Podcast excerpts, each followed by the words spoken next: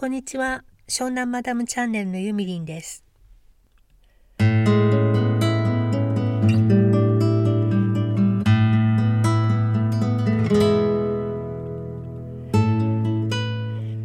は珍しく仕事の話をちょっとしてみようと思います。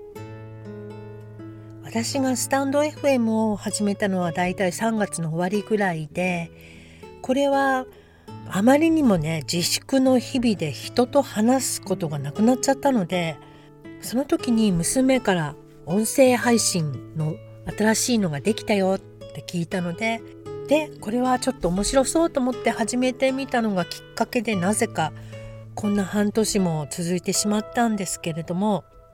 最初からですねあの仕事私の仕事を広めるためにとか何かそういうつもりで始めたんじゃないんですね。大体まあスタンド FM を配信し始めて周りの人を見ていてもあんまりそういう感じじゃなかったのでビジネスビジネスしてる人はいなかったしなんかそういう感じじゃなかったんですよね。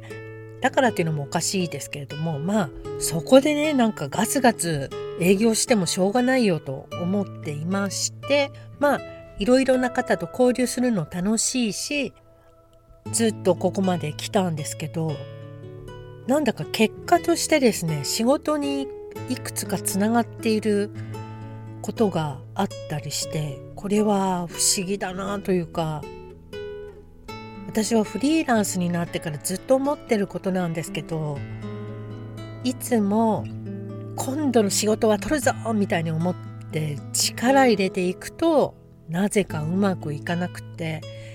こちらが何にも考えてない時にポンと何かね大きな仕事が入ってくるっていうことが今までも本当にそうだったんですね。で私は結構直感とかで生きていくので戦略とかそれこそマーケティングとかねそんなこと何にも考えてないまあ何にも考えてないっていうかある程度は考えるんですけどこう理屈だってはいはいはいポンポンポンってこう考えることができないしこうやって何かの流れでお話がつながっていくことが多いのでそれにそのみその流れに身を任せて仕事をしている感じです。でまあ4年もやってるとだんだんあのつながりも増えていってねこれ会社にしなきゃいけないのかなって思うこともあるんですけどそれはどういう時かっていうとやっぱり少し大きめの会社の方と関わって契約書を交わす時ですね。それが対企業対フリーランスとかだとちょっとね何とも申し訳ない感じがしちゃって。これはちゃんとした会社にしなきゃいけないのかなと思いつつも私はあの経営とかには全く興味がないんですよね。で一時期はすごく考えたんですけど会社経営ということに携わるとなるとまた余計な仕事が増えるじゃないですか。全然私のやりたいこととは別の分野の仕事が増えてでもちろん人を雇ったりすればいいのかもしれないけどまたそこでお金がかかり人が増えとってもあのやっていける自信がなくてそれだったら今のまんま一人で何人かの信頼を受ける仲間にお手伝いをしてもらいながらこの形でやっていければそれでいいんじゃないよってずっと思ってたんです。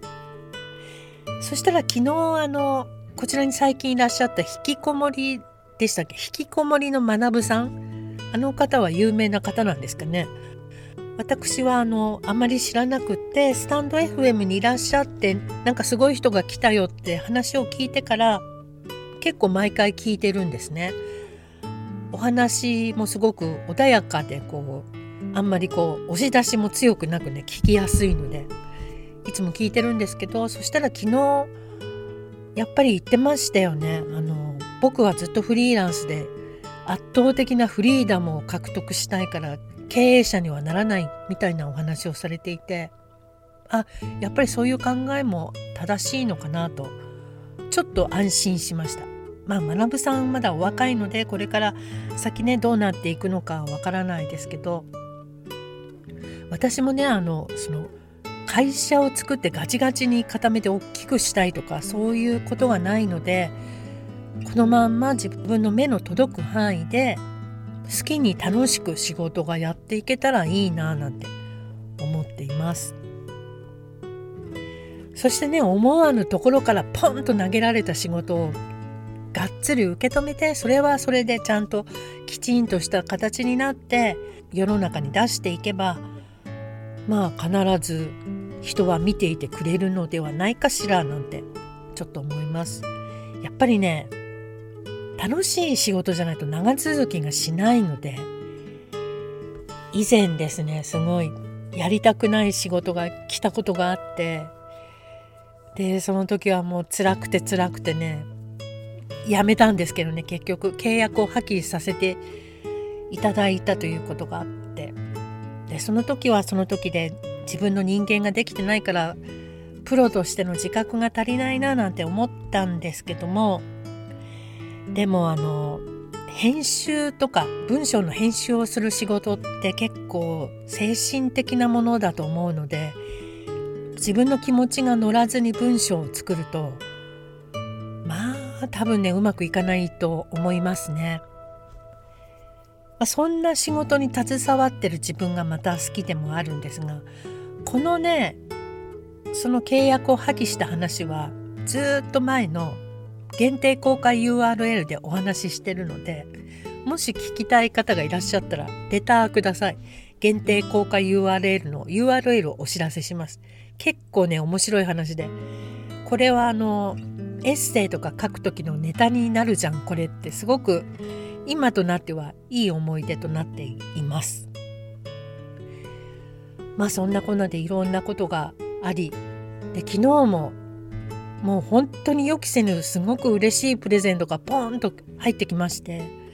でこちらはあの特にがっつり仕事っていうわけではないんですけど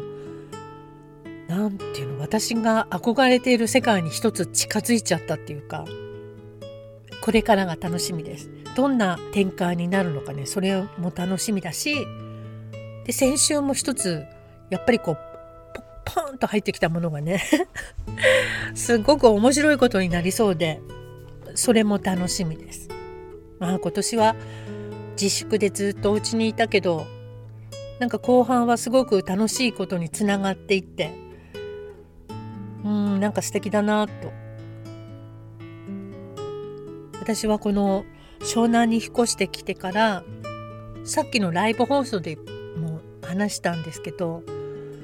人生のご褒美タイムをいただいてるなっていう気持ちがすごく強いんですね。今までいろんなことがあったんですけど。まあそれはちょっと宣伝するならば私の電子書籍「のびのび不登校」というものを読んでいただけるとそこに全部書いてあります。まあねちょっとそれ読んでいただくと私がいかにものすごい地獄を通り抜けてきたかそれが分かっていただけるかなと思います。今でもねあれ読み返すと泣いちゃうの自分で。その時のこと思い出して。で結構ね読んでくれたあの人がまあちゃんとしたおじさんとかでもね泣いちゃったよあの部分って言ってくれるところがみんな同じところなのであやっぱりねあそこね泣いちゃうよねっていう感じで。アンリミテッドに入っている方は無料で読めると思うので物好きな方は読んでみてください。のびのび不登校という本です。でこの本は表紙が昔は違う表紙だったんですけど最近リメイクしまして私がインスタグラムでね見つけたすんごく才能のあるイラストレーターの方に書いていただきました